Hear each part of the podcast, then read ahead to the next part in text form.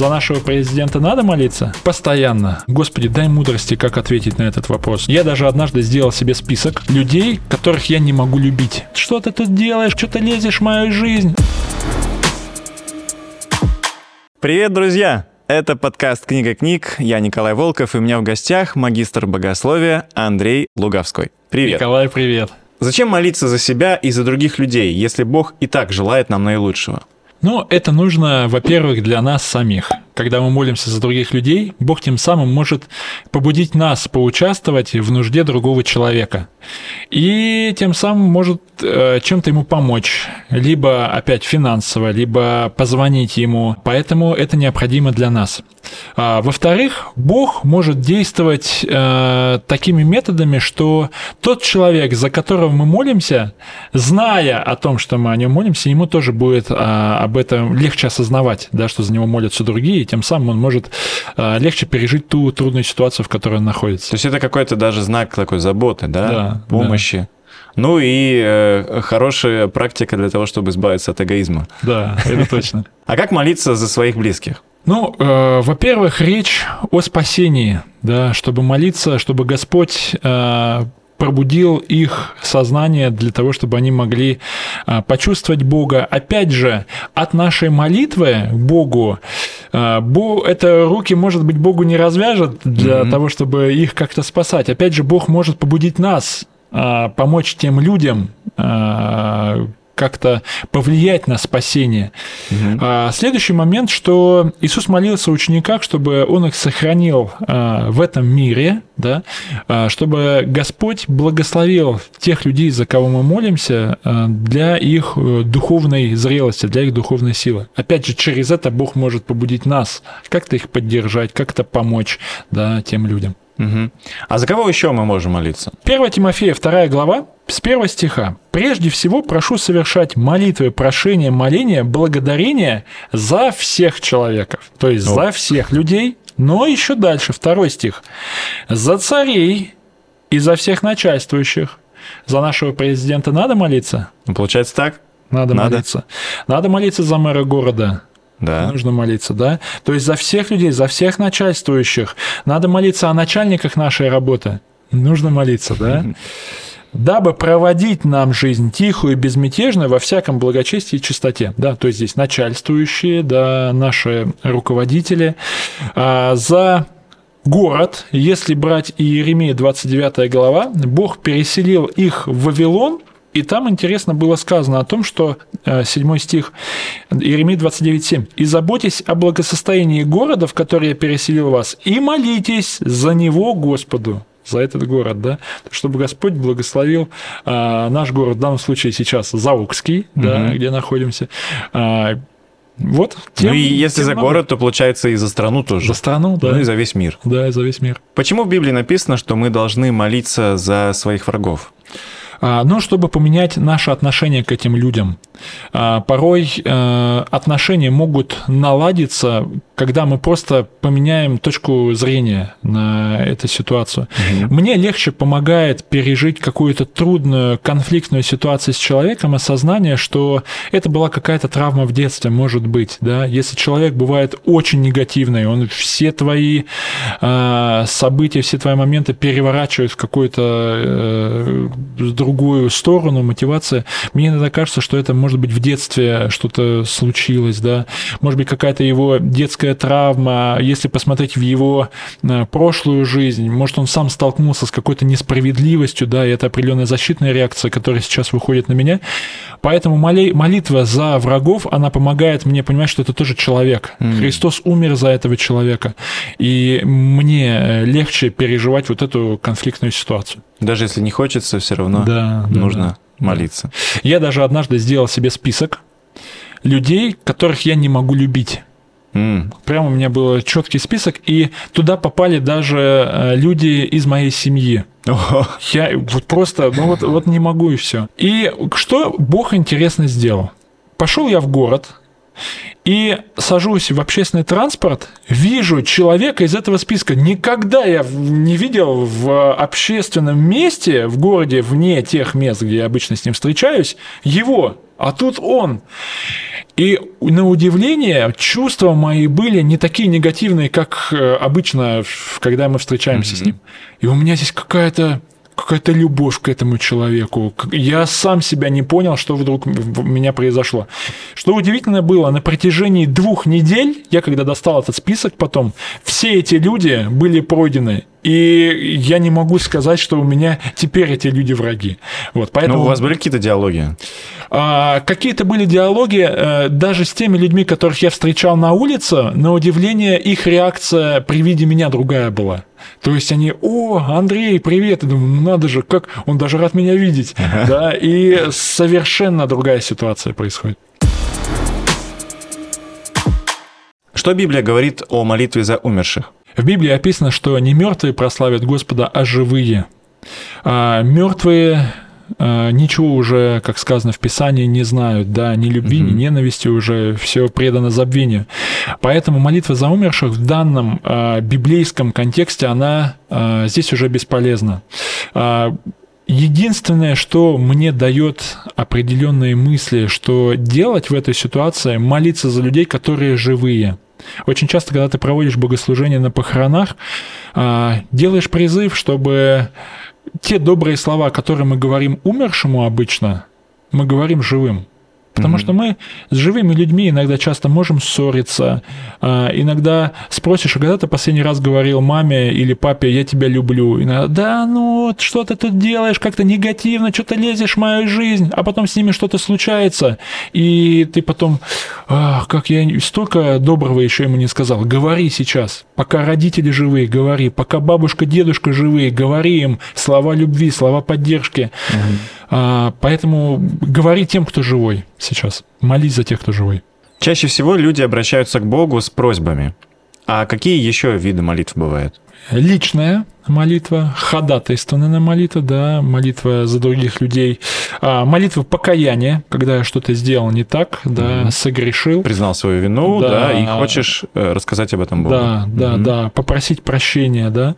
А, молитва благодарности, да, поблагодарить за то, что есть молитва как просьба, да, попросить Бога что-то, да, угу. чтобы это были. Или как молитва э, вопль или молитва отчаяния, когда ты, может быть, дошел до определенной точки в своей жизни, где несколько библейских героев говорили, «Э, я сейчас умру, да, и Господи, помоги, да. Все, нет сил. Нет сил, да. Нужна вот помощь срочно. Срочно СОС, да, и вот в этом э, молитва как раз тоже необходима. Что может помешать Богу слышать наши молитвы? Это твой эгоизм, да, человеческий эгоизм, когда мы молимся и говорим во имя Иисуса угу. часто, да, это для того, чтобы прославилось Божье имя, да, здесь.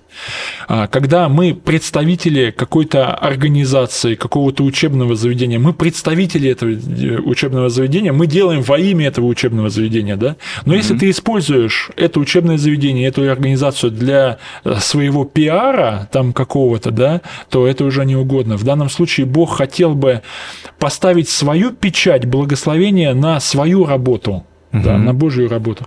А, поэтому здесь делать во имя Иисуса, да, поэтому эгоизм в данном э, случае э, это не, негативная окраска, да, потому что эгоизм сам себя погубит. Бог гордым противится, а смиренным дает благодать. Что делать, если кажется, что молитва не поднимается выше потолка? Подняться самому выше потолка. А, часто бывает так, что своя духовная жизнь на очень низком уровне. И в нашем низком духовном уровне такие, знаешь, э, духовные перекусы. Э, ну что, я почитал Библию, да, что-то там один стих прочитал, там пастор, потому что в субботу сказал слово, все, ты Библию на протяжении недели не поднимаешь. Тогда не удивляйся, почему Бог тебе не отвечает на молитвы. А однажды пришла мысль от библейского текста Матфея 6.6, что сказано о том, «Отец твой, видящий тайное, воздаст тебе явно». Я Богу однажды задал вопрос, Господи, я не вижу явных благословений. Когда-то они были, когда я только приходил э, к Богу, да, в э, христианство, а потом как-то исчезли. Угу. И тогда вот этот стих мне дал понять, и Отец твой, видящий тайное, воздаст тебе явно. Бог мне говорит, я не вижу тайного. Если я не вижу тайного, я не могу воздать тебе явно. Поэтому проводи время в твоей тайной комнате, в молитве, в чтении.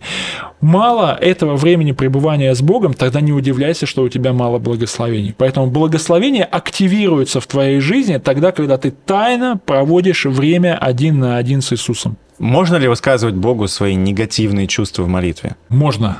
И даже нужно. Даже нужно. Даже нужно, потому что э, лучше Богу сказать такой, какой ты есть, нежели ты будешь э, казаться правильным, а mm-hmm. на самом деле он и так знает, какой ты есть. Да? А если у тебя внутри есть ненависть, Богу об этом скажи. Иногда даже с человеком, если он испытывает определенную какую-то э, позицию по отношению к тебе, и он ее выскажет, и вы обговорите все это, чем он будет тебе улыбаться, а за спиной у него будут mm-hmm. какие-то негативные козни да, строиться против тебя. Поэтому в данном случае э, лицемерие – это самое худшее, что может быть. Здесь э, с Богом то, какие у тебя чувства, с теми чувствами приходи и выговаривай. То есть можно смело жаловаться на людей, на обстоятельства да, и, это, и не стесняться. Да, это такая э, твоя комната молитвы, как комната разгрузки, да, все говори, все, что у тебя есть, не как, стесняйся. Как, так, как разговор с психологом, да, высказывайте мне все. Да, да, все высказывай, все, что у тебя есть. Угу. Знаешь, еще более того, мы иногда с друзьями можем поговорить о том, о чем с Богом мы не говорим. С друзьями мы можем рассказать все, что у нас на сердце есть, а к Богу вот у нас такие э, рафинированные, профильтрованные молитвы, э, благодарение, там все вот по канону, да. А с друзьями мы такие, вот наоборот, вот ты с Богом будь такой, какой ты есть, да. Смотри, мы ранее говорили о молитве с использованием библейских стихов. А, является ли такая молитва более действенной? А, является так как ты знаешь, на что опираешься, да, что Господь здесь э, обещал какое-то обетование, да, ну, обетование это и есть обещание, обещание. да, угу. да, то есть Бог э, обещает исполнить в твоей жизни, и обычно эти обещания, они на каком-то условии. Если ты будешь делать то-то и то-то, то будет тебе то-то и то-то. Поэтому библейский текст, он позволяет тебе видеть, что Бог обещает и на каком условии. Допустим, Иакова 1.5 текст. «Если же у кого из вас не достает мудрости, да просит у Бога, дающего всем просто и без упреков, и дастся ему». То есть здесь условие, ты чувствуешь, что тебе не хватает мудрости в решении какого-то вопроса, попроси. Угу. Да? То есть здесь, ага, э, решение для получения мудрости – это просьба к Богу. Вот поэтому библейский текст, он может очень много помогать. Ранее мы с тобой говорили о молитвенном дневнике. Вот давай поподробнее, что это такое? А, молитвенный дневник – это определенный анализ твоей жизни, а, духовной жизни, что у тебя может в жизни происходить. Угу. А, допустим, вот для примера, как можно его оформить? Здесь а, есть две колонки. Первая колонка с твоей нуждой, которая может быть здесь, может быть все, да, а, твои духовные потребности, твои физические потребности, социальные какие-то потребности, да, а, допустим, в школе, в институте, на работе какие-то трудности, все можешь писать, все, вся нужда, которая есть. Дальше вторая колонка – это ответ от Бога. А, я, когда веду свой молитвенный дневник, то а, я пишу свою нужду, и порой ответа не вижу, и я оставляю э, пустое место да, здесь. Mm-hmm. А пишу напротив моей нужды, которая уже следующая, допустим, э, там я хотел бы, чтобы э, у моей мамы что-то получилось с работы, да, ее уволили, и вот хочу, чтобы ее устроились, устроили на работу, да, угу. и ее устраивают на работу, и я напротив этой строчки пишу как раз ну, ответ, что да, маму устроили на такую-то, такую-то работу. Вот. Поэтому молитвенный дневник, он иногда помогает э, проанализировать, что вообще происходит в твоей духовной жизни, и этот момент такой интересный, чтобы не забыть. Второзаконие, 8 глава, 2 стих сказано «Помни весь путь твой, которым вел тебя Господь Бог твой». Да? Mm. Чтобы не забыть те благословения, которые были на протяжении твоей жизни. Поэтому это очень э, здорово наблюдать, Господь, ты меня так благословлял. Иногда мы думаем, Бог ты меня не благословляешь. Посмотри свой дневник. Бог тебя так сильно любит. И это еще это маленькая часть того, что Бог вообще на самом деле дает в своей жизни. Это как дополнительное подтверждение, да, да к обетованиям. Да. В Библии написано «непрестанно молитесь». Насколько вообще это возможно? Постоянно. Вот мы сейчас с тобой сидим, общаемся, и, Господи, дай мудрости, как ответить на этот вопрос. То есть здесь уже есть молитвенное время.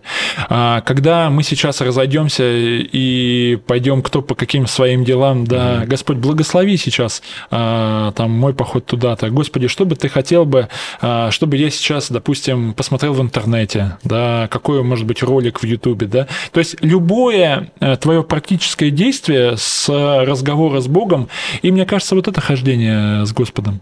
Напоминаю, что если вы хотите больше узнать о молитве, пройдите курс «Основы сильной молитвы» на сайте книга-книг.инфо. Андрей, спасибо большое за советы, рекомендации, твои ответы и за интересную беседу. Спасибо большое, Николай, благословений.